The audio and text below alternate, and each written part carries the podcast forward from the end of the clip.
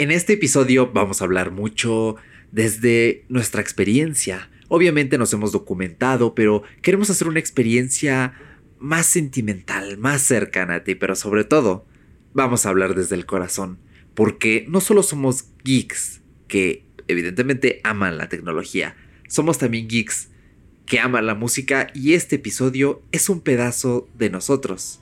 Para ti, querido podcast escucha. Arranca programa. Set them free at the break of dawn. To one by one they were gone. Back at base, box in the software, flash the message. Something's out there, floating in the summer sky. 99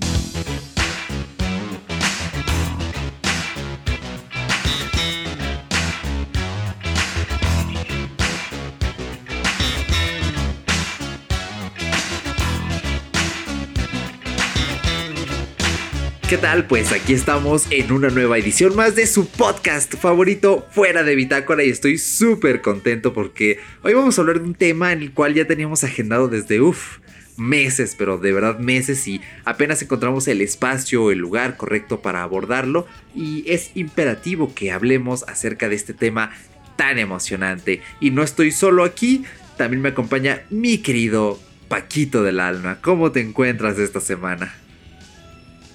¿Qué tal, querido podcast escucha? ¿Qué tal, Eric? Estoy de maravilla y pues bueno, aquí una semanita más en Fuera de Bitácora, tu podcast geek favorito. Sabemos que probablemente eres fan de unos podcasts súper buenísimos, como nosotros, que somos fans de otros podcasts, pero este es tu favorito. Nosotros lo sabemos, claro que sí. Y pues yo estoy de maravilla porque este fin de semana va, fue muy adecuado se me lengua la traba un poco de nervios porque no hemos grabado ya hace una semanita. Pero bueno, este, esta, este episodio va un poco ad hoc con lo que yo hice este fin de semana. Bueno, en algún podcast yo había mencionado que pues ando trabajando en algo de la música y proyecto musical por ahí que podría ser un poco spoiler, pero bueno, ya se vendrá pronto andamos trabajando en eso. Bueno, ando, porque no, no tengo equipo, güey, estoy solo, entonces... De solista, aviéntate de solista. Sí, ¿no? Este, de hecho estaba contratando gente, ¿no? No, es cierto.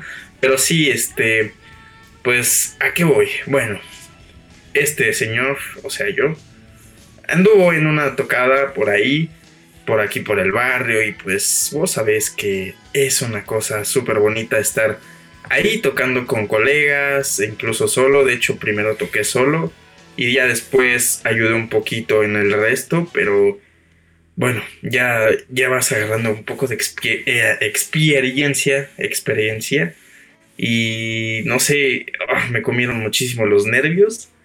Pero bueno, ahí está, ahí está. Y esos clichés que te dicen así de, no, es que, es que si te subes al escenario, se te va a olvidar la, letra, carnal, y no vas a saber ni qué vas a estar tocando.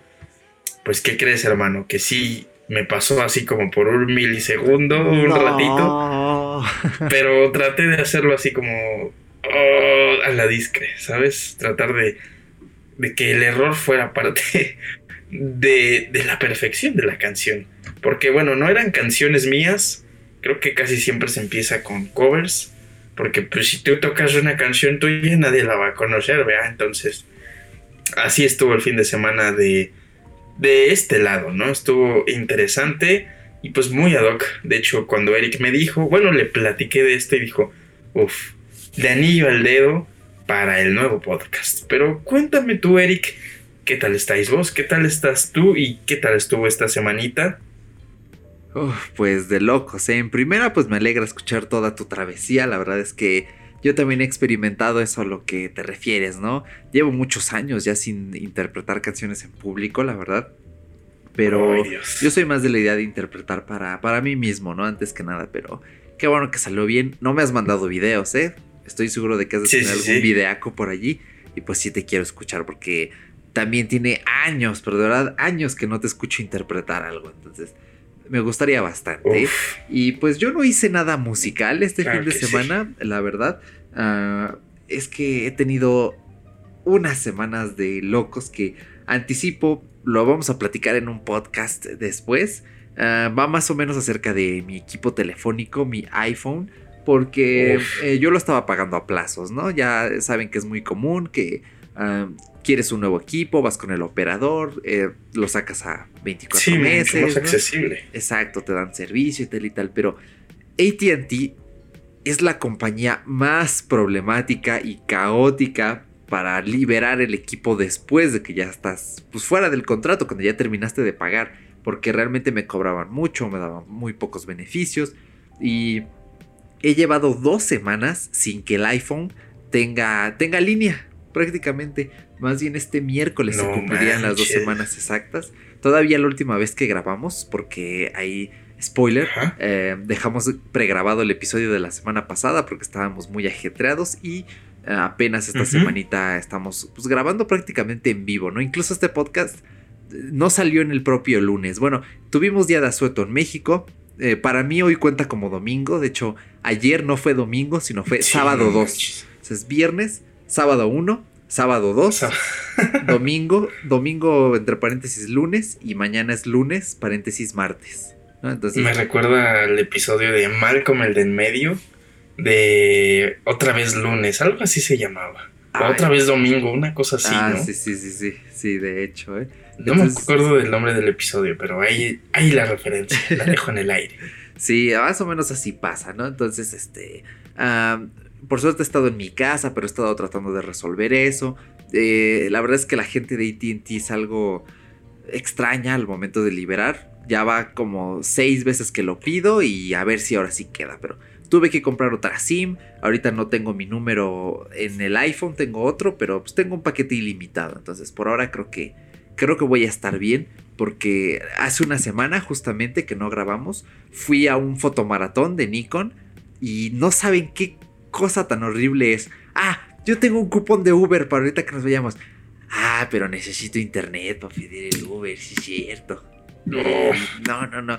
Tengo otro equipo secundario, pero la pila se muere a cada rato, entonces es muy difícil y solo lo uso para llamar para emergencias. Entonces, ni modo, así he estado viviendo, pero ya lo explayaremos más y hablaremos de esto en otro episodio porque ya me siento estresado incluso de, de tan solo relatarlo. Y lo que hoy nos atañe, pues ya bien dije, es la música. De verdad que es la música porque tenemos muchas cosas que decir, tenemos muchísimo de qué hablar y sobre todo ya tenemos por ahí algo de investigación, algo de experiencia. Así que, querido Paco, ¿con qué tema vamos a abrir este podcast?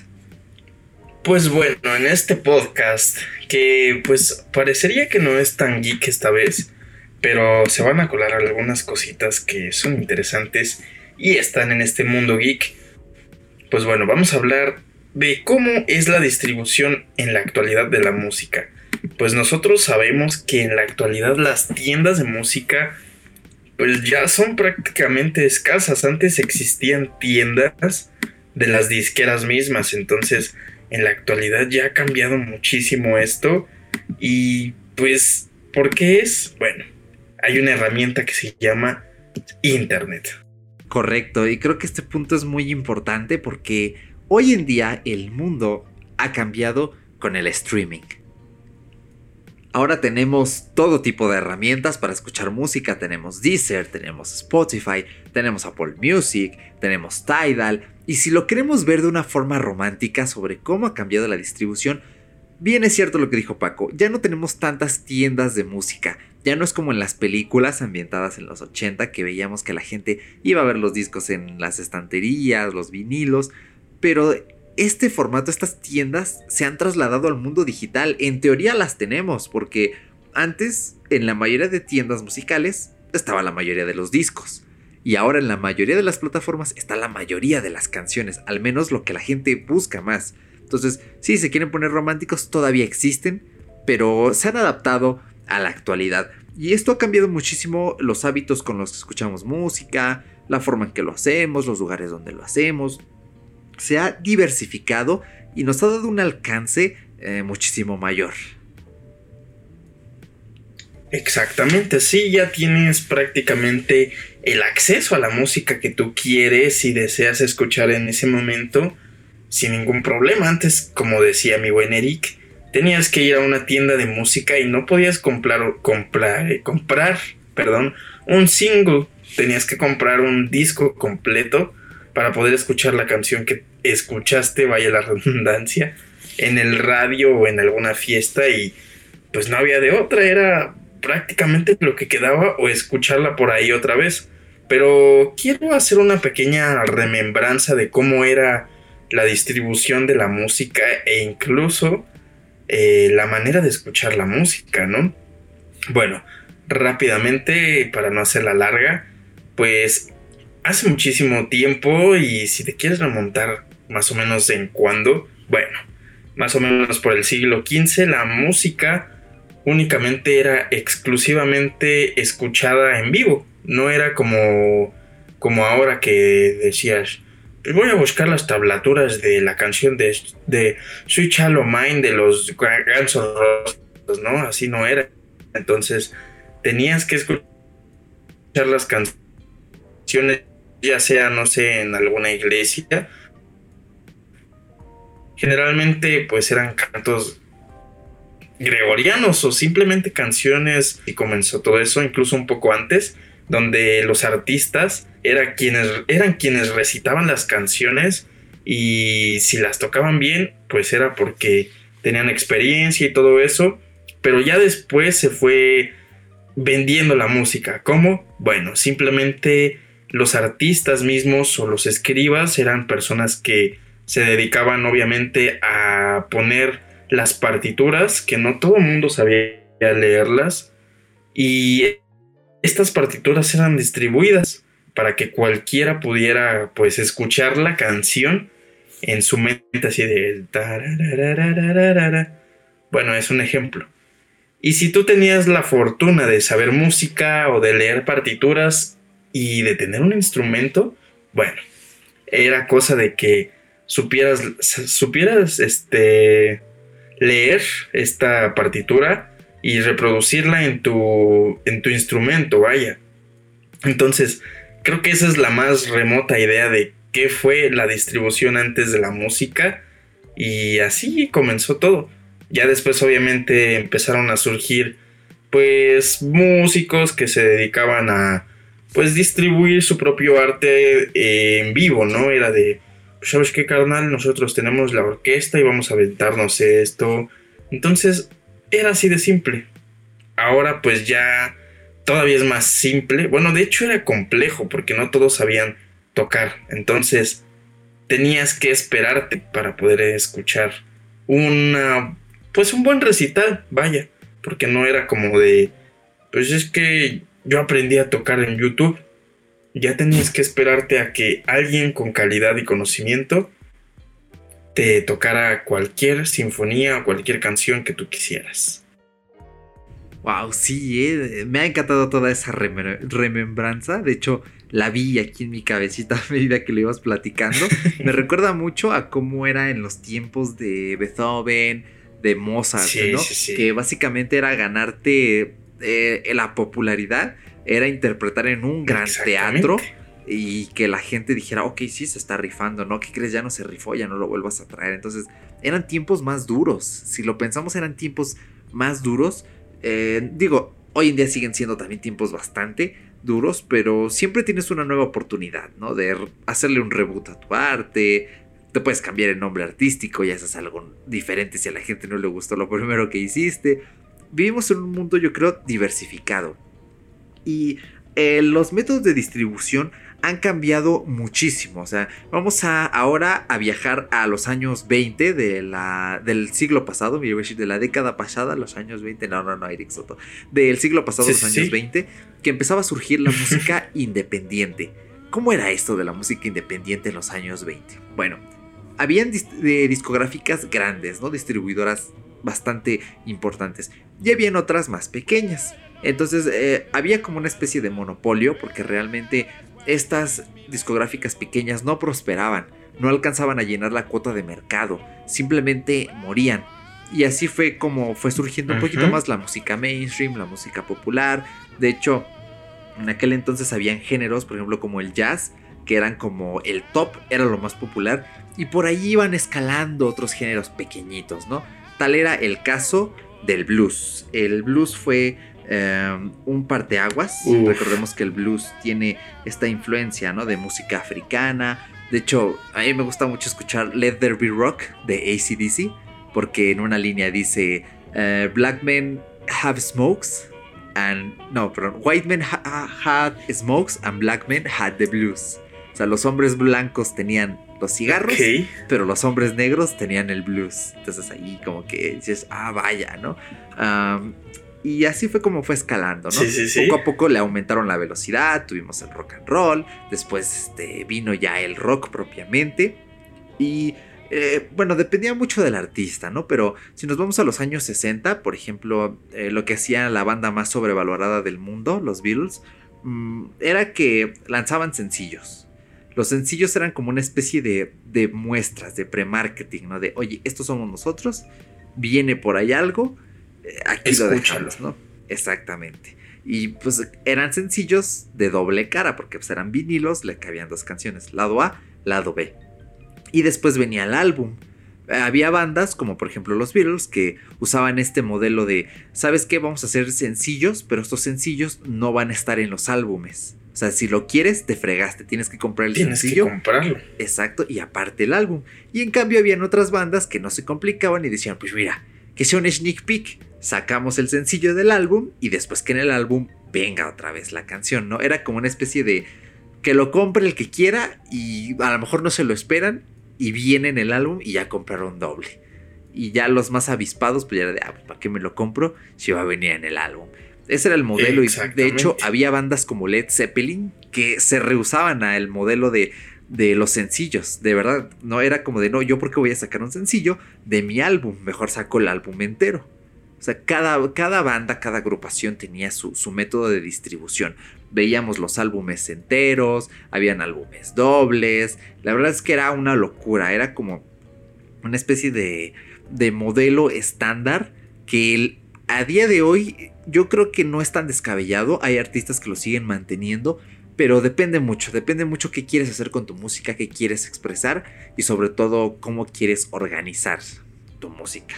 Entonces, ese era el modelo de distribución antiguo. Pero pues, el modelo del streaming ha cambiado un poquito. Aquí es donde me he dado un poquitín a la tarea de buscar, ¿no? Sobre todo cómo lo hacen algunas bandas. Por ejemplo, por un lado tenemos a artistas de pop que son completamente eh, arbitrarias. O sea, en el sentido de que, ah, pues sabes que voy a lanzar un sencillo y la semana que viene voy a lanzar un LP con cuatro canciones. Y dentro de tres meses lanzo el álbum. Y después de que pasen esos tres meses, me espero un mes más y saco otro sencillo. ¿Y qué crees? Antes de que acabe el año, se viene el álbum. Me voy año y medio de gira y te aviento otro sencillo. O sea, no hay un patrón. Tal vez lo único que sigue imperando es el modelo de los sencillos. Y es que en este mundo líquido, diría mi buen Sigmund Bauman, mm, estamos viendo que las cosas pasan rápido, las sentimos rápido y se van. Se van y algunas vuelven, otras no vuelven. Hay una cita que me encanta muchísimo que él mismo escribe y dice, pasamos, antes pasábamos un umbral y se cerraba. Ahora lo que esperamos es pasar ese umbral y que se quede abierto y seguir cruzando más umbrales y que también se queden abiertos. La verdad es que es una interpretación así que dices, uff, así es como vivimos inclusive la música no para. Viene algo y tiene que venir algo, pero si quiero regresar, tengo que regresar. Si quiero adelantarme tres puertas, me adelanto y después me vuelvo a regresar. Es, es completamente distinta la vida, ¿no? Especialmente en la música, porque nos hemos percatado que los artistas independientes son quienes tienen una sistematización más lógica. ¿Más lógica en qué aspecto? Bueno, actualmente, si eres un artista independiente y no estás en una plataforma de streaming, te va a escuchar, iba a decir, no te va a escuchar ni tu abuelita. No, más bien te va a escuchar tu abuelita. porque solamente vas a tocar en las Sí, sí, fiestas, en tu casita, entonces pues sí, nada más te va a escuchar tu tu abuelita y tu mamá. Exactamente. Pero si estás en una plataforma de streaming, ya no solo te va a escuchar tu abuelita, te va a escuchar tu amigo, te va a escuchar tu grupo de mejores amigos, tus primos lejanos, tus primos cercanos, los amigos de tus amigos, te van a escuchar hasta del otro lado del mundo. Y lo que hacen los artistas independientes es que mm, como producir música es evidentemente caro y estar en una plataforma a veces también lo es, pues primero ahorran su dinerico, suben su musiquita, pero suben solo una canción. Y con esas empiezan a promocionar. Sí, ¿no? sí, sí. Eh, en vivo, pues es como lo que tú decías, Paquito. Aplican la de tocar covers, pero a la vez tocar su nuevo sencillo, tocar algo más que viene en el futuro, así por un ratito. Cuando lo ven factible, dicen, ok, vamos a lanzar otro sencillo. Y ahora ya no solo tienen un solo sencillo para promocionarse, sino que tienen dos sencillos. ¿Y qué pasa Ya después? se va haciendo la, recompil- la compilación, ¿no? De, Exacto. de títulos propios de, esa- de esos artistas indies o independientes, ¿no? Exactamente. ¿Y qué sigue después de dos sencillos, Paquito? Bueno, ya sigue el álbum. No, no, no, No, no, no, es cierto. rápido. Ya sigue lo que sería un, un LP o un long play, que es un nombre un poco raro, porque es como paradójico. Long play, es- eh, long play es como larga duración o una cosa más o menos así, de un alcance largo, cuando realmente un LP tiene unas, pues, escasas cuatro o cinco canciones. Sí, creo que eran menos de seis. O, un, o uno.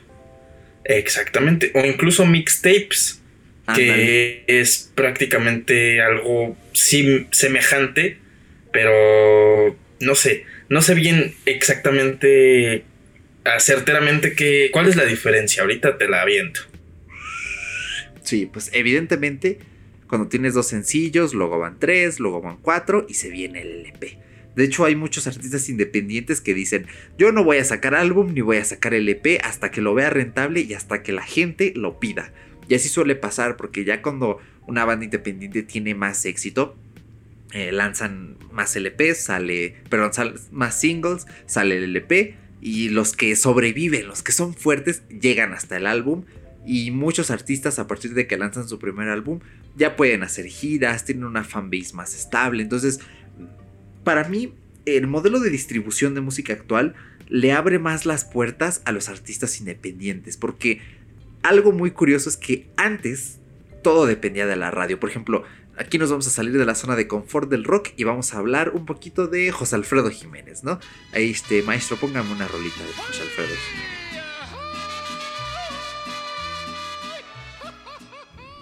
Eh, lo que hacía antes, eh, bueno, en sus inicios, era ir a la XEW y aplicar la de, pues sabes qué, aquí traigo unas rolitas, déjame que las toque y si te laten, me metes a la radio y toco para ti.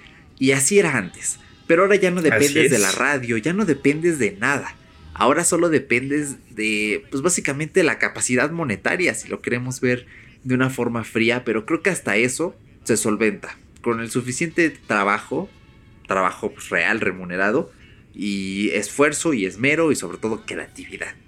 Y muchas veces pues, lo que hacen los artistas independientes es ya pueden hacer el sencillo, le voy a pedir a mi amigo que dibuja chido, a mi amigo el diseñador, a mi amigo el artista gráfico, pues que se rife Así la portada. ¿no? Y creo que es más sencillo, ya no dependemos mucho de, de estas grandes empresas, sino que ahora dependemos pues casi casi de nosotros mismos, de las circunstancias, porque evidentemente no es fácil, no es igual de fácil para todos los artistas independientes, pero aquellos que se están rifando, miren, aquí mis saludacos, un besazo y sigan con su gran trabajo. Entonces, así es como ha cambiado el, el modelo de, distribución, ¿no? De cómo era antes y a cómo ha sido ahora. ¿Tú qué opinas al respecto, Paco? Pues sí, prácticamente lo que dices es lo que es realmente. Porque ya no tienes que estar esperando a que llegue alguien y te diga, ¿qué tal? Yo soy este el productor de el estudio más chido de México. y te diga, no, pues es que me gustó tu presentación. Y pues vamos a hacer esto, vamos a ver qué tal te rifas. Ya no tienes que estar esperando un cazatalentos entre comillas, por así decirlo, porque sí, prácticamente eso es lo que se hacía antes, no era como que, pues lo hicieras cuando tú quisieras, si tenías la opción o o el contacto de que hubiera alguien que tuviera pues un estudio era muchísimo más fácil porque sí existe la posibilidad de rentar un estudio actualmente todavía pero pues ya no es necesario ya tienes la posibilidad y la capacidad de hacerlo desde donde tú quieras desde donde estés. Y pues creo que ese es, eso es lo que ha dado pauta a muchos de los símbolos actuales indies, porque pues desgraciadamente la distribución es tan masiva que bueno, no todos los artistas independientes tienen el volumen que a veces merecerían, porque sí, hay trabajos impresionantes, hay arte muy, muy bueno detrás de una única canción. Bueno, Eric ya se aventó por ahí un ejemplo de que pues hay gente que se contacta con sus propios colegas y les dice, oye carnal, pues mira, vamos a hacer esto, si tú me haces mi portada, yo te... Eh, yo te doy ahí distribución también y es ganar, ganar, los dos ganan. Y ahí me recuerda mucho lo que hiciste tú con el equipo de Blair. Porque, bueno, si ustedes ya sabían, aquí Eric tiene una mini productora sobre, de de videoclips, de cortometrajes y se aventaron ahí un proyecto con un grupo que les quedó muy bueno. Bueno, prácticamente fue un momento de ganar, ganar. Se aventaron, dijeron, ¿sabes qué carnal? Mira, yo te produzco tu videoclip, pero mira, tú dices, es que estos güeyes fueron los que se aventaron, se pusieron de panza para grabarnos, imagínate nada más. Entonces, sí, creo que va muy de la mano en colaborar entre sí mismos pero pues eso le da muchísima pauta a, todos los artistas independientes y no solamente de música, hay escritores que a lo mejor se avientan una composición buena y la venden y la dejan por ahí, o gente que se dedica a dibujar o a diseñar, o como Eric que se aventó ahí el videoclip con el grupo Stickman se llama, me parece. Exactamente. Eh, bueno, vamos a poner una rolita más adelante. Ya les diré eh, si al final o tal vez me apetezca por aquí en medio. No, todavía no, pero vamos a echar una rolita por allí. Y sí, en efecto, ¿no? Así es como ha cambiado las cosas. Y creo que aquí haríamos hincapié en la creación. Yo creo que la creación mm, ha cambiado, evidentemente, con el paso de los años. Ya las canciones no se crean igual hoy a como se creaban antes. ¿Tú qué piensas al respecto, Paco? Pues en cuanto a creación, creo que las bases de la música no han cambiado del todo, porque siguen siendo las mismas cosas, o sea, la música podría ser diferente en cuanto a su composición, pero las bases de todo siguen siendo prácticamente las mismas. Sí se van descubriendo algunas cositas y se van agregando y se trata de innovar, pero creo que la creación y el proceso creativo ha sido completamente pues cambiante. Creo que muchas veces los artistas solían decir que lo que tenías que plasmar en una canción era una vivencia o una historia. Y creo que estoy completamente de acuerdo. Sin embargo, creo que no siempre ha sido el estereotipo real. ¿Por qué? Bueno, porque existen improvisaciones, existen trovas, existen pequeñas historias como experiencias, eh, algún pequeño cuento, si tú quieres, dentro de una canción. Y se trata de transmitir no solamente con la letra, sino que la música misma expresa propios sentimientos, no sé, te generan tensión, te generan pánico, te generan miedo, te generan felicidad, porque sí, creo que la banda sonora en una, en una, en una película es completamente una parte esencial de la misma, porque imagínate una canción, una canción, una película sin canciones o sin música sería como, bueno, estoy viéndolo, pero el cine no me genera completamente algún sentimiento. El cine mudo. Exactamente, carnal. bueno, sí, sí, eh, exactamente, pero eran técnicas diferentes, más que nada. Sí, porque creo que no sé mucho de cine, no quiero meter la pata, pero creo que aparte de que eran otros tiempos, digo, no sé si era porque las películas eran muchísimo más cortas y eran más al grano, o sea, no te, no te metían tanto en brollo, era como de, pues es que Paco mató a Eric y pasaron a unas morritas y, y se espantaron y después el asesino las persiguió, o sea, es un, es un ejemplo, ¿no? No, no sé si exista una película con esa composición, sin embargo había música ahí de por medio que te podía meter sentimiento, si no mal no, es que no, no sé si estoy confundiéndome. Hay unos cortometrajes que sí tienen música, ¿no? ¿Cuál? Es que, si no mal recuerdo, el, cine mudo es el que tiene este música de fondo o es el que no tiene nada, nada de nada, más que los carteles así de lo que trataron de, de decir los personajes. Ah, es que habían dos etapas. Primero el que era completamente mudo, después el que ya Ah, tenía ok, esta ok. ambientación sonora, y ya después era el que ya desaparecían los carteles y ya habían diálogos y también música. Porque eran dos Ah, aparatos, era el. Era primero el proyector y al mismo tiempo había un fonógrafo que era el que metía la música al mismo tiempo. Ya después se fue Sí, sí, modernizando sí. y habían, pues todavía no speakers, ¿no? Ni, me- ni mucho menos Bluetooth, pero sí algo ya ma- más independiente y menos rústico. Oh, perfecto. Qué, qué, qué bueno que me dijiste, porque sí entré en esa discrepancia de. Ay, es que sí me acuerdo de haber visto alguna. alguna que otra escena del cine mudo, mudo, así sin nada de ruido, pero también cine mudo con banda sonora, con música de fondo. Entonces sí me quedé así con la duda. Pero pues sí, creo que el proceso creativo ha cambiado un poco. No generalmente en cuanto a que tienes que hacer algo completamente real, porque sí existen muchísimas historias que hemos escuchado dentro de una canción y hemos sentido, porque la música pues se trata de transmitirte algo y si no te transmite nada, bueno, no eres raro. Es creo que completamente normal, pero creo que sí tiene que ver mucho con eso y generalmente cuando se hace lo más real posible a lo que tú piensas, creo que es cuando más generas ese impacto con las personas. Eso es lo que yo pienso. Sí, tienes razón, pero ¿cómo va a ser la música en el futuro, Paco? ¿Qué diferencia va a haber de que yo agarre mi guitarra y, y me ponga a hacer unos acordes aquí y lo ¿Qué grabe y que en cambie vivo. en el futuro y que, no sé, yo lo haga una vez y en vez de tener que hacer un, dos, tres, cuatro, yo solo haga y una computadora haga ese mismo sonido varias veces más por mí.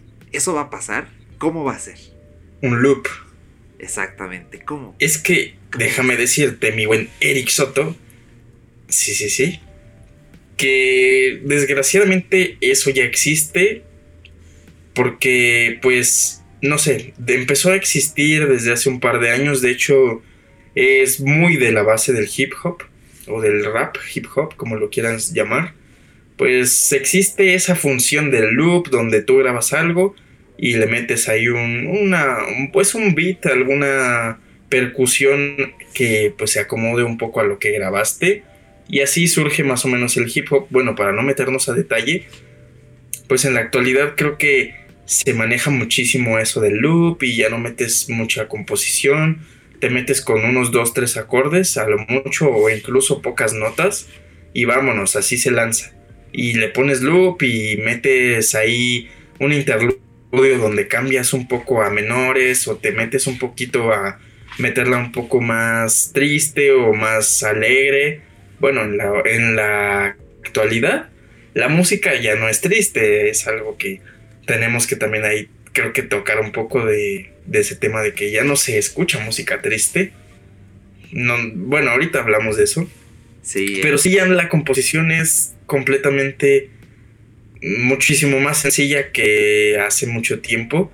Entonces, tengo la cer no la certeza, pero sí tengo como la curiosidad de viajar en el tiempo y escuchar una canción en 10 años. ¿Cómo será una canción en 10 años? Porque decirte cómo va a ser la música en 10 años creo que es estar, mm, no sé, viendo algo que realmente no podemos saber. Es como, como decir, ¿crees que Apple siga siendo la empresa número uno de tecnología en 10 años? Probablemente sí, probablemente no, ha cambiado alguna cosa, quién sabe.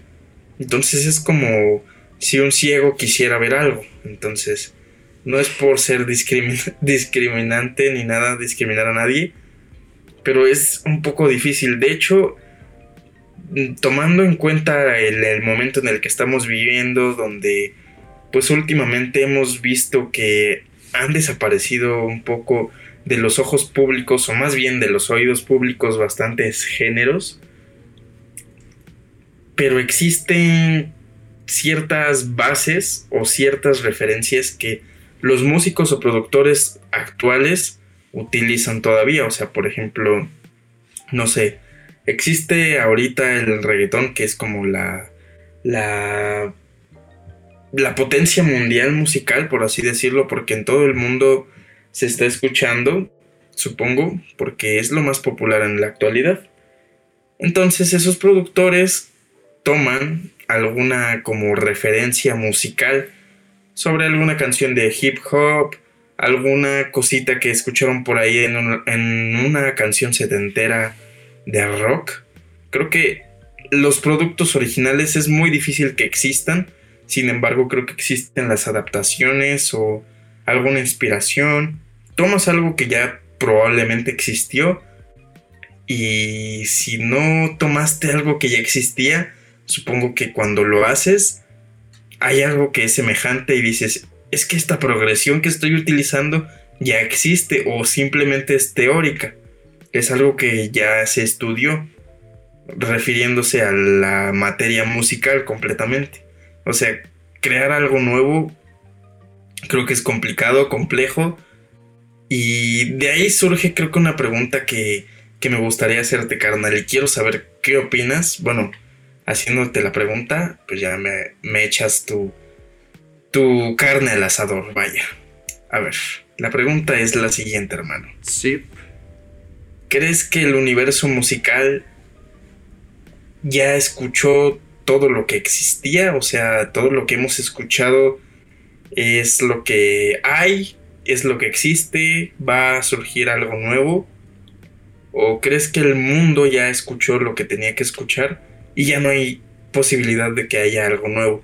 Escuchamos artistas emblemáticos, grandiosos, con ideas geniales y pues historias de todo tipo. Entonces, ¿crees que exista algo nuevo? ¿Crees que ya se haya terminado? ¿Tú qué piensas, hermano? No, por ahí he visto una estadística de que apenas si hemos desenterrado una muy pequeña parte de la música aproximadamente ahí, no, no recuerdo el número, no, no lo voy a decir, no lo voy a errar, pero no era mucho. Y sobre todo porque la música tiene tantas combinaciones posibles. Vamos a tratar de explicarlo esto fácil para la gente que no entienda mucho. Tenemos siete notas musicales. Vamos a contar, niños. Do, re, mi, fa, sol, la y si pero no son Esas son las naturales. Exactamente, porque están las notas que son, son como intermedios, son como notas medias entre una y otra. Por ejemplo, los famosos semitonos. Exactamente. A ver, échale, ¿cuáles son los semitonos, Paquito? Los semitonos son. A ver, deja ver si no me equivoco, porque de repente tengo ahí pequeños problemas cuando estoy repasando. Bueno, do sostenido. Sí, entre do y re. Exactamente re bemol, re sostenido. Ajá, exactamente. Re, sostenido entre re y mi. Mi bemol. Después le sigue el fa. Exacto, entre mi y fa no hay ningún semitono. No hay semitono. El fa sostenido. Sí lo hay, pero pues fa es como el, sostenido de mi, pero así, exacto. Fa sostenido entre fa y sol. O sea que realmente se podría decir que no existe. Ajá. Bueno, es que no, tenemos ni idea de cómo sonaría, porque así es la teoría. Bueno, eh, está el Fa sostenido. Exacto. El Sol bemol, Sol sostenido. Ajá, entre Sol y La. Exactamente. la bemol y sigue la sostenido, que igual son, son intermedios. Y el si, el si bemol y ya otra vez comienza la secuencia. Exactamente. No hay un si sostenido. Exactamente. De hecho, es como en mi fa ya no existe el semitono. Exactamente. De hecho, había algo muy curioso porque no recuerdo si eran las partituras de Beethoven o de Mozart que utilizaba eh, do bemol. Él marcaba como do bemol las partituras y pues do bemol es sí. Entonces, él, oh, ocupaba ese sistema. Por ahí pasaba algo, algo extraño. Entonces, eh, creo que son 12 Pues podría ser posible. En, total son, son 12, creo que sí, ¿verdad? Eran 12 sí, sí, sí. contando naturales y este, los intermedios. Y los alterados. Entonces, la música tiene tal estructura, tal forma que puedes mezclar esos 12 tonos de formas que no te imaginas. Muchos ya se hicieron, muchas son obras maestras, pero hay otras que no hemos descubierto. y aparte, cuando tienes... Aparte, cuando tienes por ahí partituras, las partituras manejan sistemas. Estos sistemas te permiten que configures tu canción de acuerdo a un instrumento, porque, por ejemplo, hay instrumentos que se escuchan súper agudos, como esto. Muy bien. Hay instrumentos que se escuchan súper grave, como esto. Ejemplo, el bajo, el contrabajo, tal y tal. Entonces, tú en las partituras puedes mezclar. Eh, en guitarra podrías tocar algo que se tocaría en un cello, ¿no? Que sería así súper grave, sin ningún tipo de problema. En teoría lo puedes leer, en teoría pues, lo puedes tocar. La cosa es hacer algunos ajustes. Entonces, tú puedes jugar con esos cambios. Hay muchísimos. Eh, también puedes jugar con las 12 notas. Puedes jugar con los silencios. Entonces, eh, de hecho, la cosa más lenta del mundo. ¿Tú qué crees que sea la cosa más lenta del mundo, Paco? Mm, la cosa más lenta del mundo. Exacto. Demonios, creo que es un ser humano levantándose a las 6 de la mañana así de... Ah, bueno, ese soy yo, pero esa es la segunda cosa más lenta del mundo. ¿Esa es la segunda? Exacto, no, la primera. Mm, ¿Cuál crees que sea? La primera, no, no sé. Es una canción justamente es una canción. No digas eso. Exacto. Entonces, así de A pesar de que vaya a 1300 bits per minute. Exactamente. Entonces, ah, también tocaste lo de los beats. Puedes hacer canciones muy lentas o puedes hacer cosas que vayan así de rápido. ¿Se escucha el metrónomo? Entonces, puedes jugar con velocidad, puedes jugar con número de notas. No es lo mismo tocar que tocar. Entonces, todo ese tipo de cosas nos permiten que la música nunca se acabe. Yo creo que nunca se va a terminar.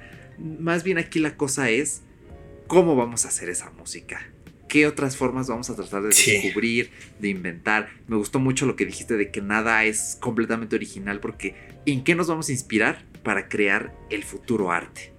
Entonces, no, yo creo que no. Más bien aquí la cosa es cómo, cómo instrumentalizamos qué nuevos instrumentos vamos a usar. La verdad que me falla la memoria, voy, pero había escuchado, no recuerdo si era en un video, si era en un podcast, que por ejemplo la guitarra ahorita está muriendo.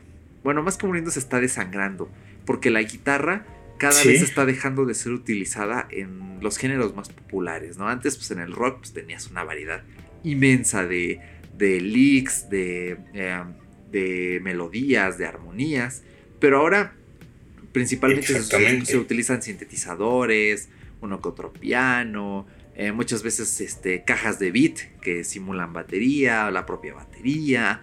Entonces, mm, hay instrumentos. Los mismos pedales que distorsionan así a lo bestia. Bueno, de hecho ya no lo estamos viendo tanto, eso de los pedales.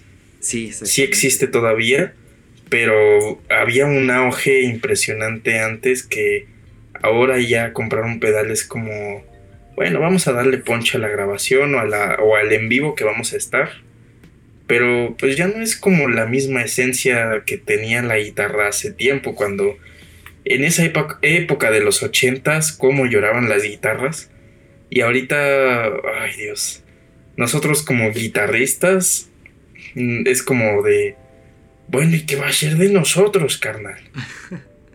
Sí, evidentemente siempre va a haber lugar para los guitarristas y para todos los instrumentos. La verdad es que existen tantos también que luego te puedes poner a buscar en internet instrumentos musicales ¿Que raros. los conoces? Sí, te van a volar la cabeza. O a veces son diferentes, pero son tan parecidos entre sí que dices, "Jo, no, pensé que era lo mismo. Entonces, eh, ¿tú cómo crees que va a ser la instrumentalización en el futuro?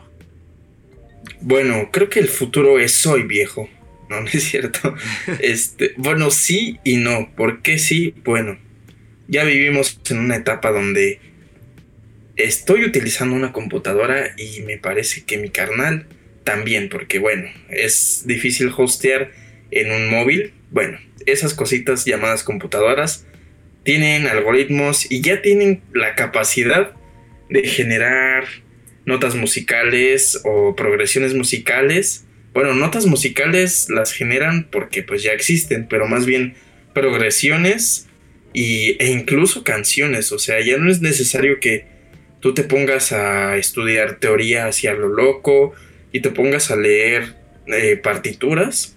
Porque sí es un problema a veces leer partituras y aprender la lectura, solfeo y todo eso. Es complicado, lleva tiempo.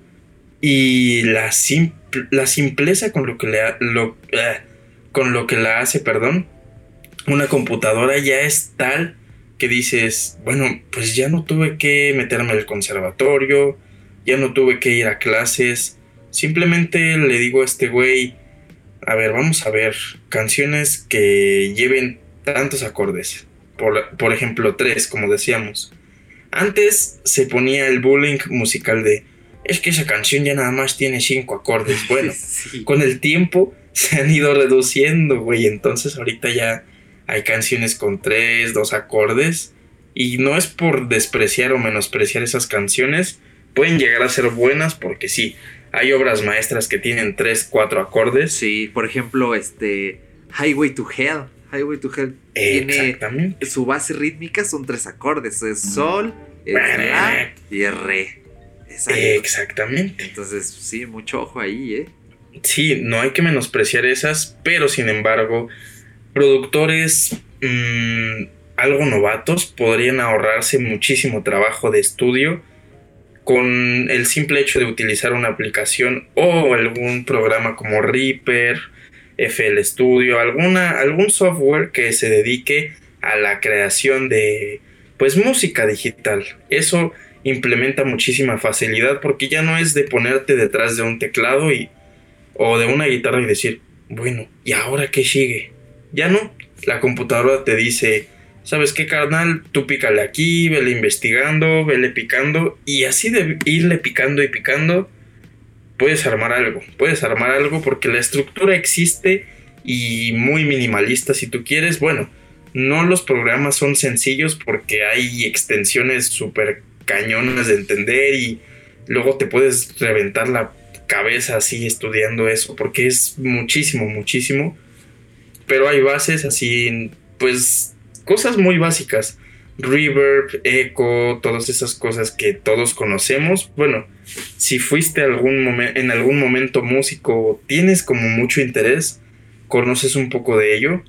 Y si no, bueno, existen como bases sobre la composición o edición musical y son sencillas de utilizar como un, como un sintetizador que puede ser muy complejo pero también un este, ecualizador que llega a ser complejo pero si le aprendes bueno ya se hace más sencillo entonces ¿a qué va esto? bueno la composición de un software de música o creación musical con MIDIs que son que son instrumentos digitales ya se ha vuelto muy sencilla. ¿Por qué? Bueno, porque tú le dices, a ver, quiero un do sostenido menor. Le picas y ya te lo reproduce o te lo va poniendo en una compilación o en una fila. Y tú pones una progresión que conozcas o ahí le metes a lo loco y generas algo. Entonces ya no es necesario que tú estés aprendiendo detrás de unas partituras, detrás de un teclado así de, bueno, do, re, mi, fa, sol, la, si, y empiezas a tocar. Ya no es necesario, ahorita ya es así. Entonces, ay no, no sé qué va a suceder con la instrumentalización en conclusión. Pero, pues no sé, creo que la música antes era muchísimo más compleja y poco a poco se ha hecho más minimalista, supongo, o más sencilla, pero creo que es porque antes no tenías muchos métodos o formas de distraerte y le podías poner más empeño a, la música. sí, interesante observación. En pocas palabras, nuestro cerebro se ha como compactado un poco y ha dicho, bueno, con que suene bonito y me guste, lo voy a aventar. Y antes era como de, es que no, no, no me gusta, necesito meterle más punch, necesito hacer algo así de innovador y loco y realmente ha cambiado mucho el tiempo, pero en cuanto a instrumentalización, supongo que los instrumentos o los MIDIs que son instrumentos digitales no van a desaparecer. Creo que apenas estamos viendo una pequeña partecita de ellos. Creo que como tú dijiste, estamos desenterrando la música todavía y a mí se me hace una, interesante observación porque en algún momento sí me cuestionaba así de pero es que ya hemos visto tantas cosas, hemos visto tantos artistas que han marcado la historia, no sé, por ejemplo, Elvis Presley, los sobrevalorados, como dices, The Beatles, Led Zeppelin, Queen, Michael Jackson, este, Madonna, como los más simbólicos. ¿Crees que haya todavía más que podamos esperar? Que sean igual así de icónicos. Quién sabe, quién sabe, pero ya será cuestión de que lo veamos y de este lado, con instrumentos digitales cambiará la cosa. Me acuerdo que en los 90s y en los 2000s, cuando empezó a surgir eh, todo esto de la música electrónica y el dance y más o menos la, la música disco también era parte de ello, aunque todavía se tocaba, ¿no? Todavía era música completamente real. Este, en esos años de los 2000 comenzaba así como la música electrónica de This is the rhythm of the night. es un clásico y creo que ahí se empezó a ver el auge y decían, creo que esta es la música del futuro. Pero no, creo que no, hermano. Creo que la música del futuro es el reggaetón con música electrónica y pues esa es mi conclusión. No, no es cierto. Pero quién sabe, era la ideología de los 2000 es así de... Ah, así va a ser la música del futuro. No creo, ¿eh? ¿Quién sabe? Sí, interesante. Mira, yo creo que más bien, con todo lo que has hablado, la instrumentalización se ha vuelto tan fácil que se ha democratizado de una manera increíble. Si ahorita mismo buscas en la Play Store de Android em, alguna aplicación para hacer beat de batería o para hacer DJ, sí, sí, sí. vas a encontrar tanto buenas como aplicaciones regulares. Pero la mayoría te van a hacer ese favor de, ¿sabes qué? Este, pícale aquí, aquí, aquí, aquí, juega un poquito y te va a gustar lo que, te va a gustar lo que, lo que te hice. Lo que hiciste. Bueno, lo que hicimos entre los dos, ¿no? Porque al final de cuentas es un trabajo entre la aplicación y tú como humano. Entonces, cualquiera puede hacer una buena canción, cualquiera puede hacer tan siquiera un loop interesante. De hecho, yo lo que hago a veces es que abro GarageBand. Yo recomiendo de verdad a todo el que quiera aprender a hacer mezclas sencillas o que tenga un proyecto y diga, vale, quiero hacer algo, algo bonito para abrir una cortinilla. O incluso aquí en el podcast hemos puesto música que hemos hecho nosotros. Em, eh, hecha con GarageBand. Descarguen GarageBand. Solo está para dispositivos este, Apple. Pero en Android sí no lo sabría recomendar. Ahí les quedó mal.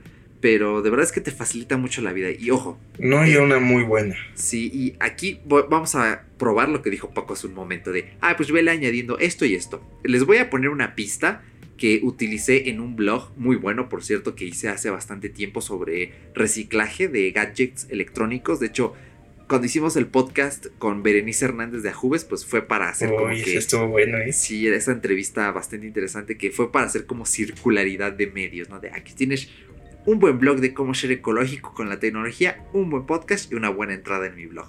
Lo voy a meter por ahí en, en las notas del programa. Entonces, fíjense, vamos a reproducir primero eh, el sintetizador. Así es como se escucha. Ahora, voy a meter un bombo. Ahora, voy a meter una caja. Ahora vamos a meter el bajo. Ahora vamos a meter una guitarra. Otra guitarra. Otra guitarra. Otro bajo. Y otro bombo. Y así es como poco a poco vas haciendo estos No, conceptos. pues sí, carnal, ¿eh? Sí, y bueno, ya, ya la pista, o sea, yo uní las, las partes y ahorita ya nada más le fui picando mute, reproducir, mute, reproducir, así poco a poco. Pero es básicamente lo que decías, ¿no? De ir construyendo melodías, instrumentar. Y si, imagínate, si para uno como simple mortal instrumentalizar es fácil, ahora imagínate para los profesionales. ¿Qué no pueden hacer? Más bien, ¿qué no están haciendo? Algo que me gustaría rescatar es que lo que se está haciendo actualmente es que la música sea perfecta. ¿Perfecta en qué sentido? Eh, vamos a explicarlo también para los que no tengan muchos conocimientos. En música tenemos una herramienta, que ya la pusimos hace ratito, importantísima, que es el metrónomo. A ver, súbele el metrónomo. El metrónomo. Ese es el metrónomo. El metrónomo lo que se encarga es marcar tiempos, ¿ok? Aquí son cuatro tiempos. Te puede reventar la cabeza muchísimas veces. Sí, depende qué pista quieras hacer. Aquí es 1, 2, 3, 4, 1, 2, 3. Hay metrónomos muy locos que, por ejemplo, es meter 12, 12 beats en solo 8 tiempos. Sí, no manches. Así de locos. Por ejemplo, la canción de Money de Pink Floyd creo que está hecha en 6-8.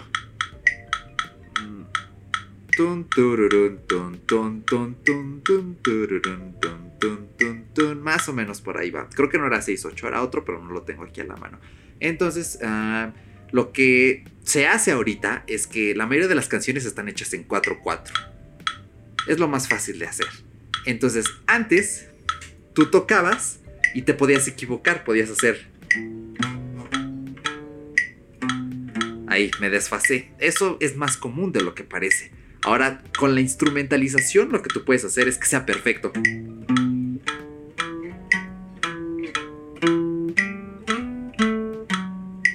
Y eso se hace todo el tiempo. Por eso las canciones pop son tan pegajosas. Porque son, están perfectamente sincronizadas. Las voces, los bajos eléctricos, los sintetizadores. Por eso lo que decías hace rato del reggaetón. Porque el reggaetón es 4-4 en la expresión pura de la palabra. O sea, tú piensas 4-4 y... Sí. ¿Qué es? El dembow.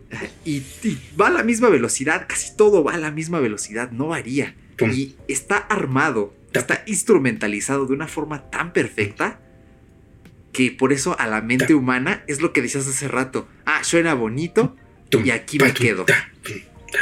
Exactamente, entonces así es como se ensambla la música. así Sí, es pues como sí, le puedes meter cualquier cosita casi. Exactamente. Y así es como va a seguir siendo. Tanto para bien, tanto para mal. Esto lo vamos a dejar a libre interpretación. Pero así es como se está manejando la instrumentalización. Es un minimalismo de instrumentos. eh, incluso en las voces ya tienen autotune. Esto, repito, para bien o para mal, cada quien saque sus propias conclusiones. Ahorita estamos en papeles de ciudadano, podcaster, periodista, entonces vamos a tratar de, de emitir juicios de valor solo cuando sea necesario, ¿ok? Entonces, más o menos por ahí yo creo que va. Pero ya que estamos tratando Así esta parte. ¿no? De para dónde va el reggaetón y todo eso, vamos a discutir un poquito sobre géneros viejos, los actuales y cómo van a surgir los nuevos géneros, ya que mencionabas, ¿no? Hace rato lo mismo de que ah, nos basamos en cosas eh, antiguas para hacer cosas nuevas. ¿Cómo crees que vayan a ser los nuevos géneros del futuro, Paquito? Bueno, yo creo que los géneros del futuro van a ser como la canción de Take On Me de Aja. no, no es cierto. Creo que sí es una canción para introducir al futuro, pero mm, no es muy certera. Porque, bueno, a pesar de que es una canción que suena futurista y lo que tú quieras, que es electrónica y sinte- sintetizadores, pues no, supongo que no va por ahí. Sino que creo que, como dice Eric, apenas estamos conociendo nuevos horizontes, vaya, de esta cosita llamada música. Bueno, creo que los géneros viejos siempre van a ser como la vanguardia de los presentes y de los nuevos, obviamente. viejos, bueno, conocemos muchísimos regionales, tanto populares, tanto clásicos también. Porque déjenme decirles que existen composiciones actuales que toman referencias viejísimas y son, son artistas que a lo mejor no tienen mucha remembranza. Por ejemplo, ahí había un artista que sacó apenas, bueno, no apenas, ya en el 2012 una canción que se llamaba Somebody That I Used to Know, de Gautier, se llamaba, me parece, que utiliza, una, eh, utiliza un sample que suena con una adaptación completamente moderna, pero realmente la, el mixtape original es de una canción viejísima, me parece que más o menos como de los 50. Una cosa así, ¿no? Les estaré mintiendo completamente si lo afirmo, pero sí se utilizan muchísimo los samples, que son como tomar un pedacito de una canción y meterla en tu, en tu creación, darle tu estilo, modificarla un poquito, a lo mejor la lentas, a lo mejor la, la pones más rápido, le haces le pones arreglos, le quitas notas, le, le, pone, le pones notas, no sé. Podría ser medio raro, pero creo que siempre existe esa como referencia de composición y más si eres como un, músico profesional. Supongo que ahí conoces más obras, cosas más reales o más apegadas a la música, pues más clásica o más teórica. Entonces creo que como profesionales, creo que sí tomarían más referencia de lo clásico o algo más teórico, por así decirlo, y crear cosas referenciadas, pero a lo mejor nuevas, composiciones interesantes, pero no no como música, música clásica, sino como música, entre comillas, moderna. Creo que el pop no va a desaparecer en un muy buen rato. A lo mejor le pasa como el fenómeno del rock o el del reggae, que se van, a que se van desapareciendo poco a poco, como una salida tenue de una canción así como tan tan tan tan tan tan tan y termina la canción. Supongo que eso le va a pasar a lo mejor al pop. Y eso creo que nos estamos, bueno, me estoy arriesgando demasiado diciendo eso porque el pop es un género que ha prevalecido bastante y, no nació en los ochentas, o sea, es como un género un poco clasiquillo con iconos grandísimos, entonces... En los años creo que, 50, yo creo, es como el... Más bueno, más bien yo creo que el pop tiene sus orígenes en en la música del pueblo, ¿no? Por ejemplo, en, Alemania hay un género que se llama este, Volksmusik. Volks es este, pueblo, por eso, por ejemplo, la marca Volkswagen es. Wagen es auto y Wagen es pueblo, entonces son autos del pueblo. Entonces, así más o menos, la Volksmusik. Yo creo que más o menos por ahí son como los referentes del pop, ¿no? La música del pueblo popular, o sea, ahí tenemos la unión de vocablos, son muy similares más o menos por ahí tiene sus raíces el pop y igual yo tampoco creo que vaya a desaparecer. Sí, es que prácticamente la composición de una canción pop es como... Mm, vi alguna vez por ahí en algún video, no recuerdo de quién, pero decía que el pop es como la composición musical más... Mm, como más formulada, por así decirlo, para que sea más estructuralmente más adecuada al, oído de todos. Por eso es que es popular. Entonces, es como, se podría decir que la música, entre comillas, más corriente, por así decirlo, eh, según la cita de este video, es que no me acuerdo, lo voy a buscar. Pero digo, no pienso que sea como la música más corriente, sino como la más moldeable, por así decirlo, la que se puede adaptar para todo el mundo. Sí, la más Exactamente, y no por eso es mala. Creo que hay música pop muy buena, tanto clásica como actual. Entonces, no todas las cosas que salen de pop son buenas, no todas las que salen son malas. Entonces, creo que el pop no va a desaparecer. Sin embargo, sí tengo miedo, y creo que tú compartes ese miedo conmigo, hermano, de que desaparezca el rock o el metal. Creo que todavía falta un poco para que pues, suceda eso, pero cada vez estamos viendo menos giras de estos artistas, cada vez menos eventos de este tipo de música, entonces sí tengo miedo de, de que el rock y las baterías súper sucias y acá medio garajero desaparezca, ese bajo súper saturado que suena tan... Oh, Dios, no, tengo miedo de que pase eso, hermano, tengo miedo. Sí, mm, bueno, yo tengo una perspectiva un tanto distinta, ¿no? Primero del pop, yo creo que el pop, eh, en efecto, como dices, es, es, más que nada un amenizador. Es el pop, la música pop es un ambientalizador porque la mayoría de veces donde pongas pop se va a escuchar bien. Si entras a una tienda de ropa, puedes poner pop y se va a escuchar bien. Si vas a una fiesta, puedes poner pop y se va a escuchar bien. Si haces un comercial, puedes poner pop y se va a escuchar bien. Tal vez, a lo mejor si estás en un funeral y pones pop, a lo mejor no se va. Bueno, hay pop triste, pero no creo que sea lo más ad hoc del mundo. Entonces, es un amenizador.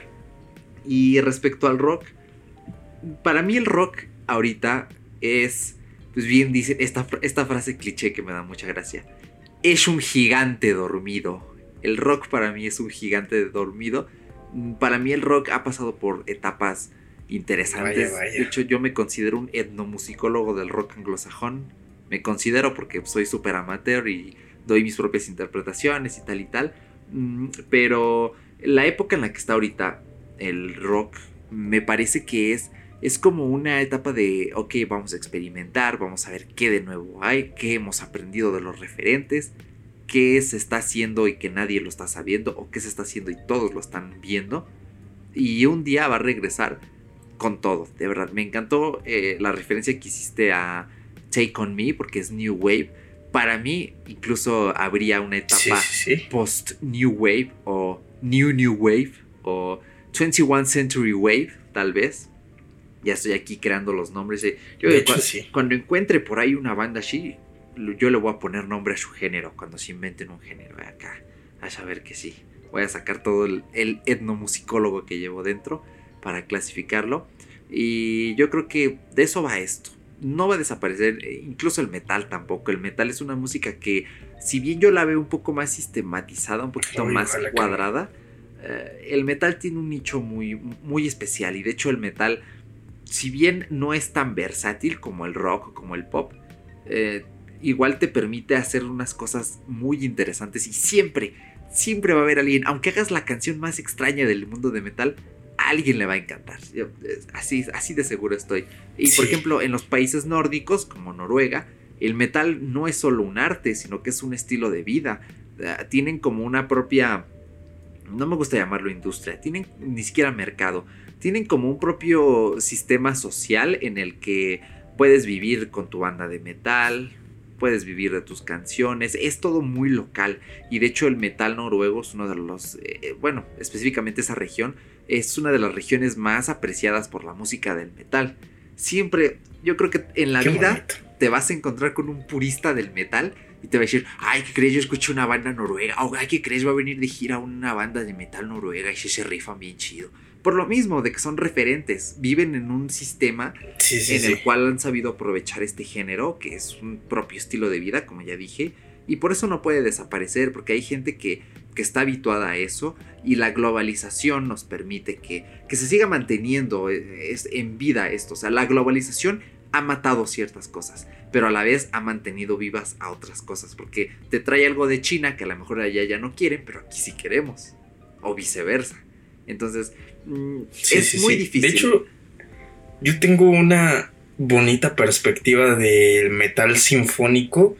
Creo que le veo muchísimo, bueno, todavía mucho pie al metal sinfónico a pesar de que se utilice, pues vaya, una, mm, pues una pequeña parte de instrumentos de una sinfónica o de alguna orquesta, que eso le da como un power y un ambiente pues dependiendo del grupo más oscuro o más lo que tú quieras, en ese grupo de metal como sinfónico, ah, creo que ese contraste de la música como clásica y metal y de, desgarrar las guitarras y hacer una batería súper potente, creo que todavía le veo también futuro a eso, porque creo que esas referentes que hablábamos de música clásica y eso, y gente que trabaja con música tan precisa como es el metal, y mezclar música orquéstica, orquéstica, este... Orquestal, orquestal. de orquesta, perdón. Orquestal, exactamente. ¿Qué pedo con mis palabras? Orquestática. Orquestal, creo que... Orquestal. Exactamente. Creo que mezclar esas dos extensiones como tan pro le da muchísimo, muchísimo power a ello, ¿eh? Sí, ¿eh? Hay un, te digo que hay una posibilidad inmensa, incluso entre géneros.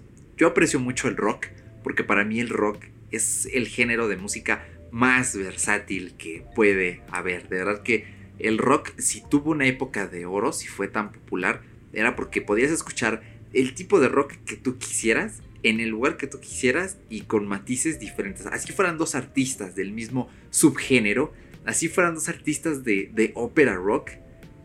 Es tan versátil el propio rock que esas dos canciones, artistas, álbumes, lo que quieras, se iban a escuchar completamente distintos.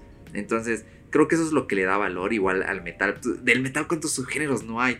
Thrash metal, picking metal, black metal, eh, glam metal. Glam metal, sí. El, glam metal ni siquiera podríamos decir que es solo un subgénero, es prácticamente un estilo de vida, el, el glam metal.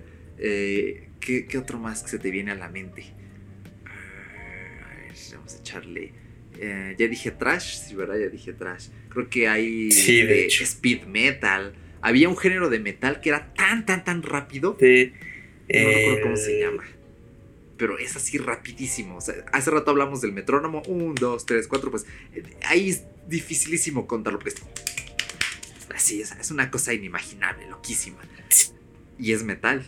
Sí, es una cosa súper de virtuosos, pero virtuosos así a lo bestia. Sí, ¿eh? de hecho, normalmente la gente que tiene el récord mundial de, este, de tocar más rápido eh, bueno, al menos en guitarras, suelen, suelen ser metaleros, porque, o sea, de verdad, es que es, loquísimo. A ver, vamos a poner ahorita un, un track del el récord mundial de guitarra, el que toca más rápido.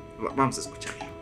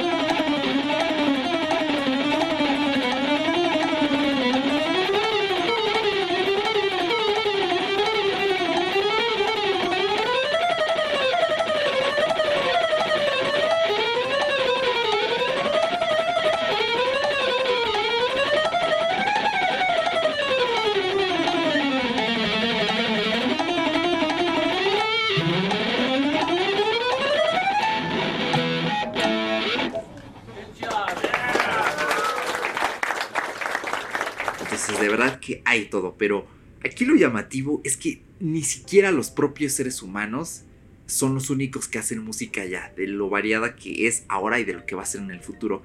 Hay computadoras que hacen música y por ejemplo a mí me llama muchísimo la atención el tipo de música que interpretan artistas eh, virtuales, ni siquiera saber cómo llamarlos como gorilas, incluso Hatsune Miku, que es ahí, hay plot twist, ¿no? Aquí ya empezamos a meter cosas, cosas otakus, dirían las malas lenguas, eh, que es música computarizada y la propia eh, frontwoman es, eh, es, una proyección, es, un, es hecho en computadora y hacen conciertos, o sea, ya hay conciertos sin siquiera personas. De hecho, me recuerda mucho a ese episodio de Black Mirror, temporada 5, el de Ashley, Ashley and Me, no, Ashley 2 Me and Ashley Too, Mm, um, sí, sí, en sí. el que creaban por computadora. Donde Ashley sale Too. la, la Hannah Montana, ¿no? Exactamente, sí.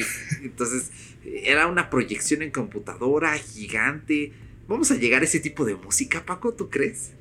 Probablemente yo digo que sí, porque fenómenos de ese tipo musicales ya existieron y creo que te aventaste uno de los más icónicos, Gorilas. Y Daft Punk también fue en su tiempo como Sí. muy de animaciones y cortometrajes y eran bastante buenos porque tenían música e historias bastante interesantes que contarte. De hecho, Daft Punk tenía una película que se llamaba Interstellar 555, algo así. No sé, no me acuerdo muy bien, pero sí es, estoy casi seguro de que se llamaba Interstellar. Ahorita te aviento el nombre. ¿Pero qué? Pues sí, creo que va a suceder eso. En que vamos a ver fenómenos que tengan esa magnitud como la que dices en Black Mirror. ¿Por qué? Bueno, porque como, como ya dijimos, ya existió. Y sí, sí, se llama Interstellar 5555. Bueno, más o menos casi. Pero, ah, no sé, creo que ya hemos visto exponentes muy, muy grandes como fue Gorilas. Bueno, Gorilas hizo una pequeña innovación. Hace años sí era como el concierto con hologramas de los personajes de, obviamente, Gorilas, tocando y cantando. Pero surgió que de repente ya empezaron a innovar y el bataco, el baterista, ya salía a tocar. Incluso el vocalista en ocasiones ya salía en los conciertos, aunque diera su cara, ya salía, me parece que se llama Damon Albarn, salía a cantar ahí al escenario, ya era la proyección más los artistas originales tocando en vivo completamente. Entonces probablemente pienso que sí se den algunos fenómenos por ahí, independ- independientes, tal vez yo creo, sería una locura ver así a un nuevo artista independiente que se aviente algo así de bien hecho como lo vimos con estos artistas. Porque, no sé, estos eh, gorilas y, y Daft Punk, bueno, se, con su progreso y su carrera musical, pues las empresas grandes dijeron, qué vale, jálate estos güeyes. Entonces, alguien nuevo y que se aviente algo así chido, sería muy interesante, así con sus propios medios y todo eso. Y ahorita que existe esa posibilidad de que todo el mundo lo podría hacer, estaría súper loco. ¿Tú qué piensas, hermano?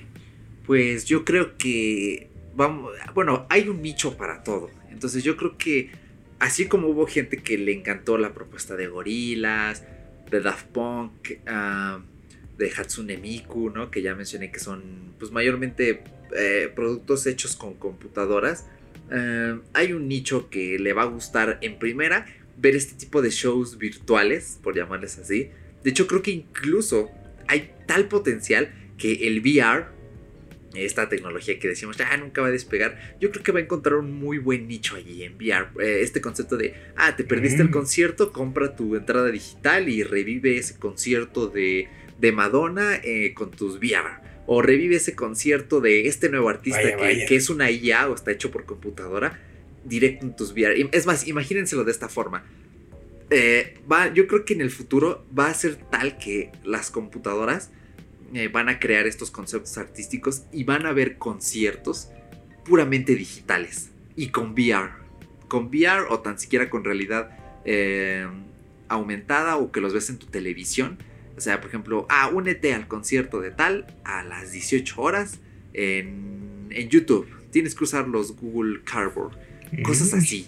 Así es como yo lo suena veo. interesante, ¿eh? Y de hecho, yo antes decía, ¿saben que la inteligencia artificial no existe? No, no, no, todavía no, estamos muy atrasados.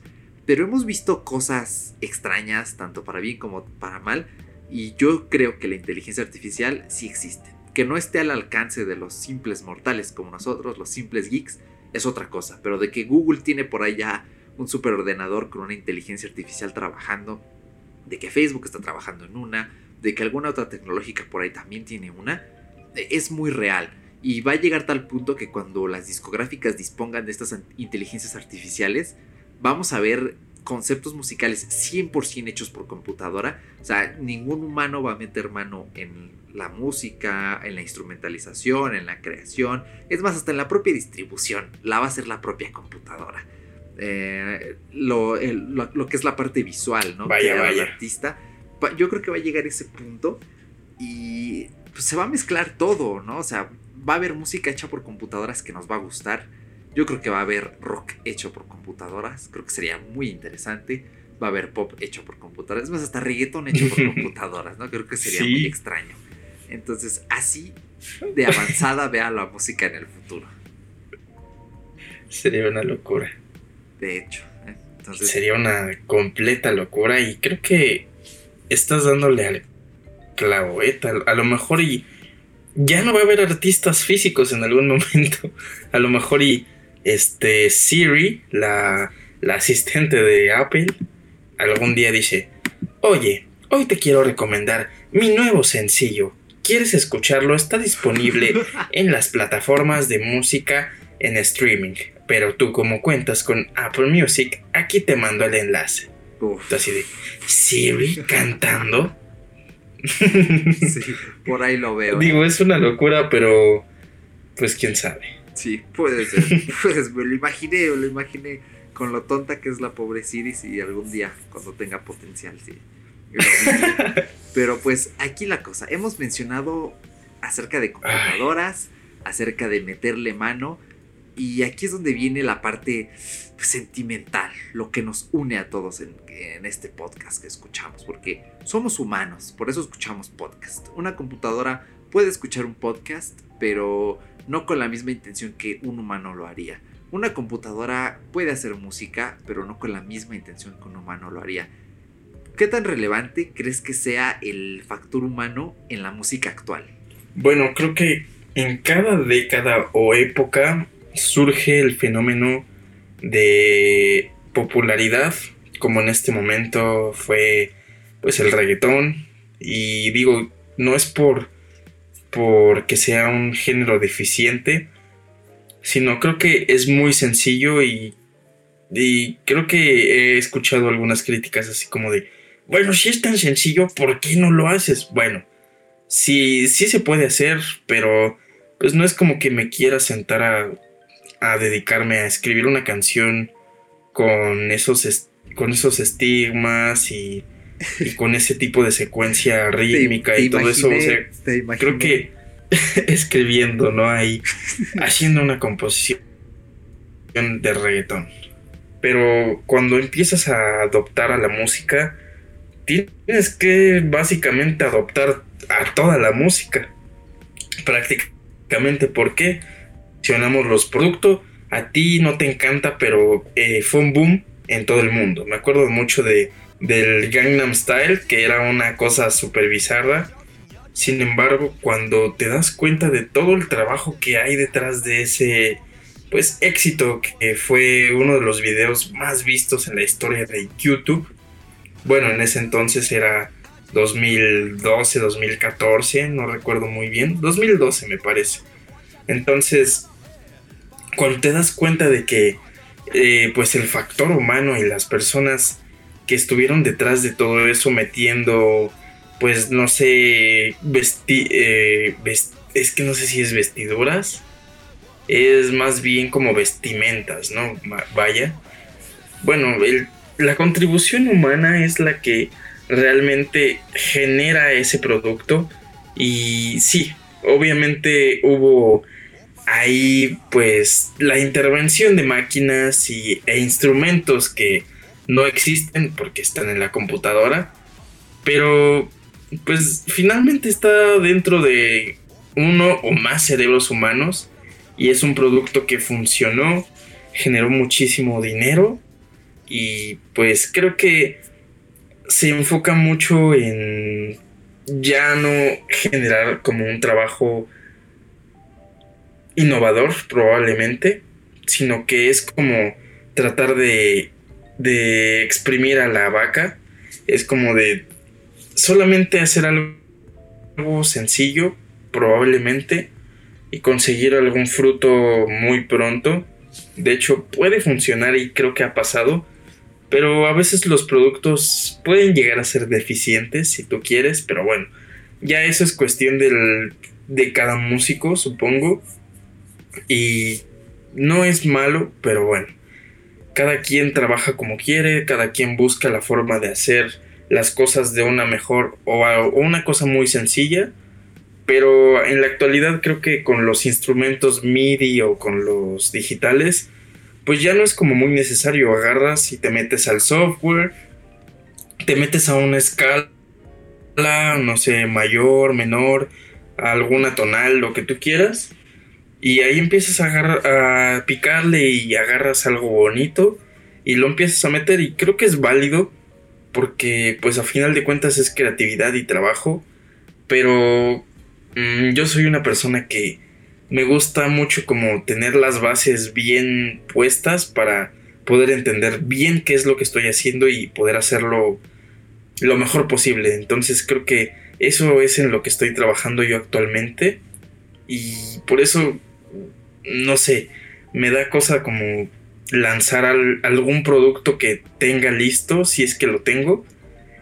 Pero al final creo que pueden tener algo más. Entonces, ese es como lo que pienso de el factor humano, que siempre va a ser como indispensable porque, pues a final de cuentas, ¿quién crea esa máquina? ¿No? Nosotros, bueno, a lo mejor nosotros como tal, ¿no? Pero sí mentes humanas. Entonces, si crean máquinas, ¿por qué no seguir creando arte? Arte que podemos escuchar. Y esa es la bendita música, señores. ¿Tú qué piensas, hermano? Uf, hermoso mensaje. ¿eh? Yo creo que puedo rescatar lo que dijiste y así como hablamos de que en el futuro los humanos nos vamos a implantar chips y vamos a tener eh, una conexión pues casi casi cerebro computadora computadora cerebro creo que con la música ya ocurrió y estamos viendo cómo nos estamos eh, uniendo, ¿no? Básicamente cómo estamos simbiotizando, creo que así es el verbo correcto, eh, a la tecnología para la música. Cómo ella vive, ¿no? bueno, la música virtual vive a partir de nosotros y cómo nosotros también tomamos beneficio, ¿no? De toda su fuerza, toda su potencia, ¿no? Es más, me recuerda al Venom, ¿no? técnicamente las computadoras, todo esto sería como el Venom. Y uno pues es acá, pues el humano, ¿no? Te vuelves más fuerte acá, más, pues sí, con más capacidad. Pero pues obviamente tiene pues como todos sus riesgos. Pero a fin de cuentas es creatividad humana. Y mencionaste que a veces se busca el, el trabajo fácil, el éxito fácil. ¿Tú qué crees que sea más rentable? ¿Hacer canciones que no perduren en el tiempo para nada que sean hits en su momento o hacer grandes hits que van a perdurar en el tiempo. Mm, pues hermano, fíjate que el fenómeno que acabas de decirme es bastante interesante porque, bueno, existen hits que todavía escuchamos en la radio de artistas icónicos, no sé, por ejemplo, de repente escuchamos ahí en cualquier estación podríamos escuchar algún Michael Jackson, algún Madonna, algún este Queen, no sé, lo que tú quieras. Así que haya trascendido en la historia, que haya sido una canción súper escuchadísima y vendida, obviamente, a lo loco también. Pero pues también hemos escuchado hits del momento. Pues sí, así como de del artista que tú quieras. No sé, por ejemplo, Maluma, que es un que es un artista que suena a lo loco últimamente.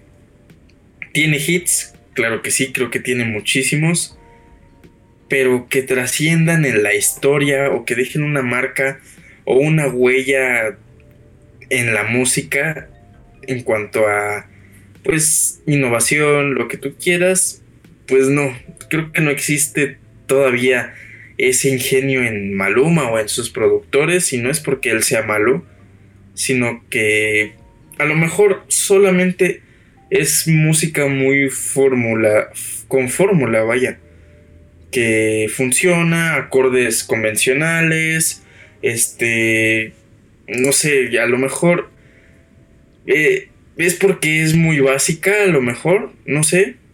Y no es porque sea. No porque sea básica es mala, sino que. No sé, a lo mejor es mucha fórmula. No tengo idea. Entonces creo que. Es mejor para un artista, supongo yo. Que crear una. Una obra de arte que trascienda en el tiempo. Que todavía se escuche 10 años después que solamente se escuche durante uno o dos años o incluso menos, si sí genera ese impacto de escucharse un año o dos, pues va a generar dinero, va a tener dinerico.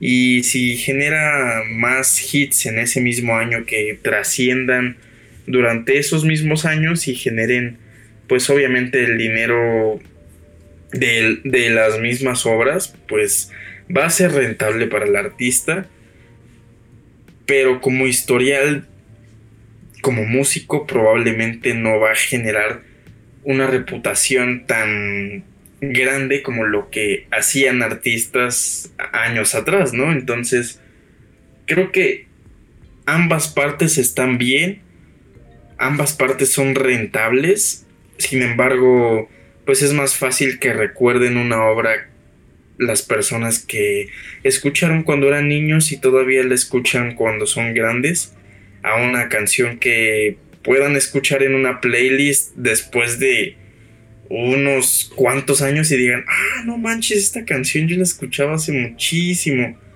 Y ya en un buen par de años la vuelven a dejar de escuchar y otra vez la vuelven a escuchar en un, no sé, en unos dos años o así.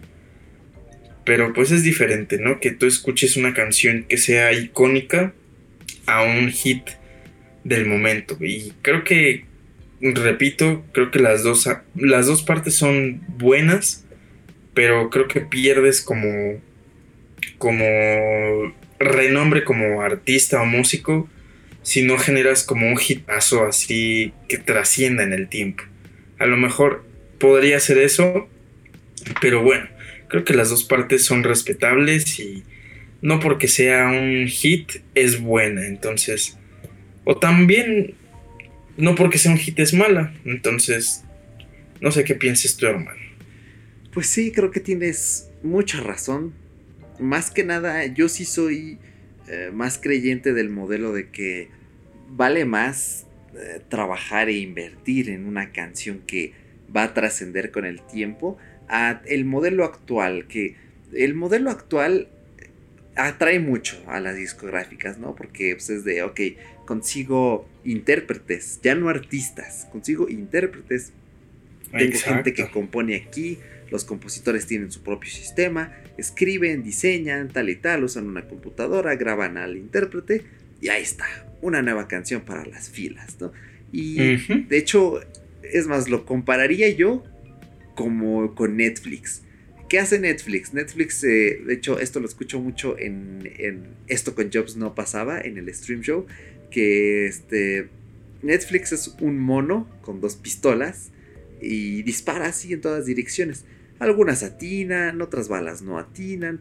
Así es más o menos el modelo actual. Hay unas que sí, otras que no. Pero pues, ¿qué sucede? Que vemos cosas que son demasiado pasajeras que en un año ya ni siquiera recuerdas la canción.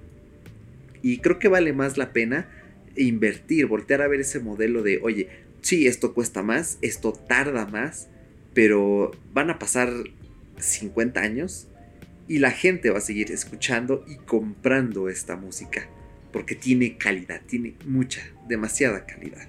Lo hemos visto, pasa todo el tiempo y es más, a medida que el tiempo avanza, nos da la razón la historia. Porque siguen sacando remasterizaciones, eh, mixes nuevos de viejos álbumes, del género que sea. No tienen que ser solo de rock.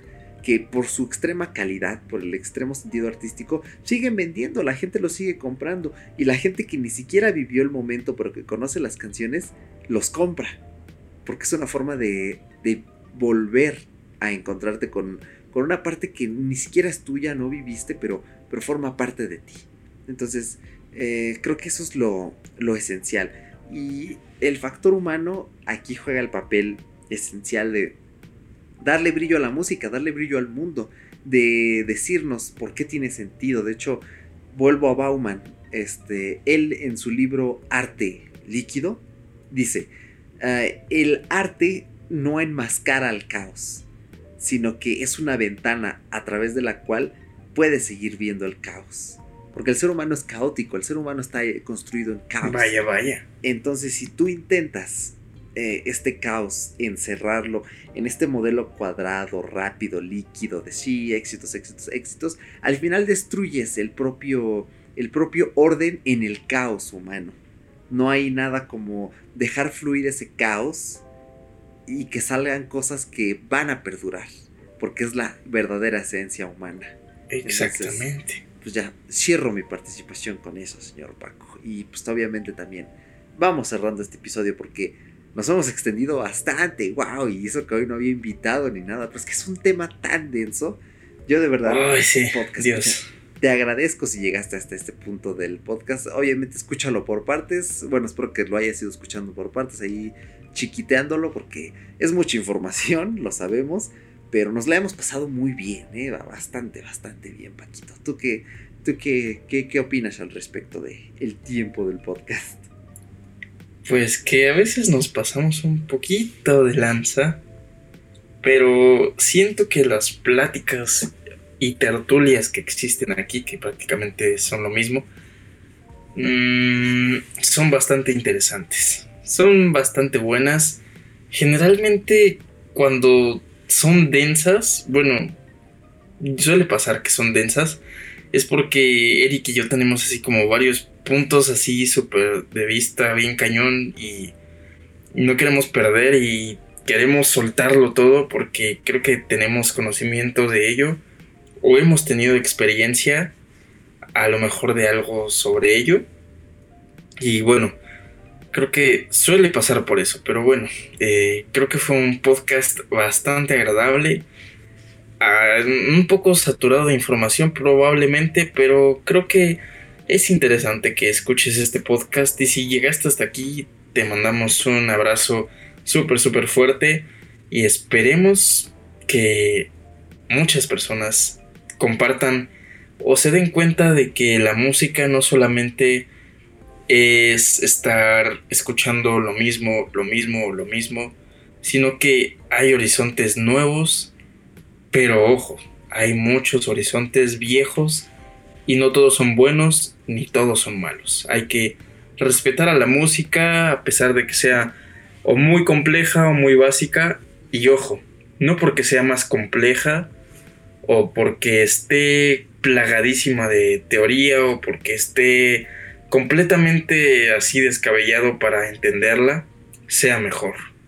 Sin embargo, hay obras de, arte que son complejas y son muy buenas, pero no todas que, aunque sean complejas, son perfectas o muy buenas. Entonces, con eso cerramos este podcast, señores. Muchísimas gracias por escuchar tu podcast favorito fuera de Bitácora. Esperemos que haya sido de tu agrado. Una semanita más aquí detrás de tus auriculares, bocinas o de donde quiera que nos estés escuchando, hermano.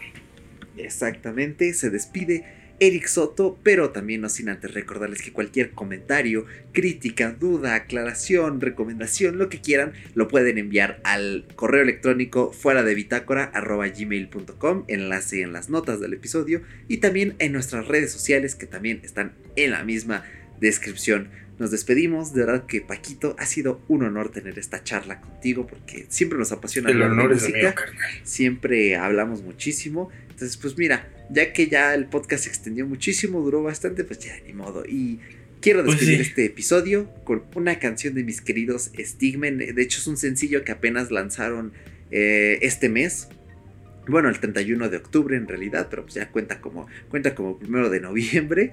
Así que los dejamos con esta Halloween. Diviértanse mucho, cuídense y nos vemos hasta la semana próxima porque ya no quedó nada fuera, de, Bitácora. Casi, casi. Bueno, el fuera sí quedó sincronizado. Bueno.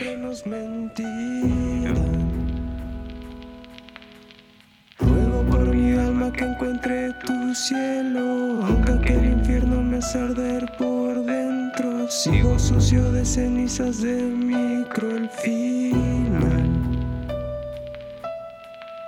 Es difícil percibir lo que es cierto. Busco los momentos dentro de mis recuerdos. Pues a veces siento que la razón no servirá.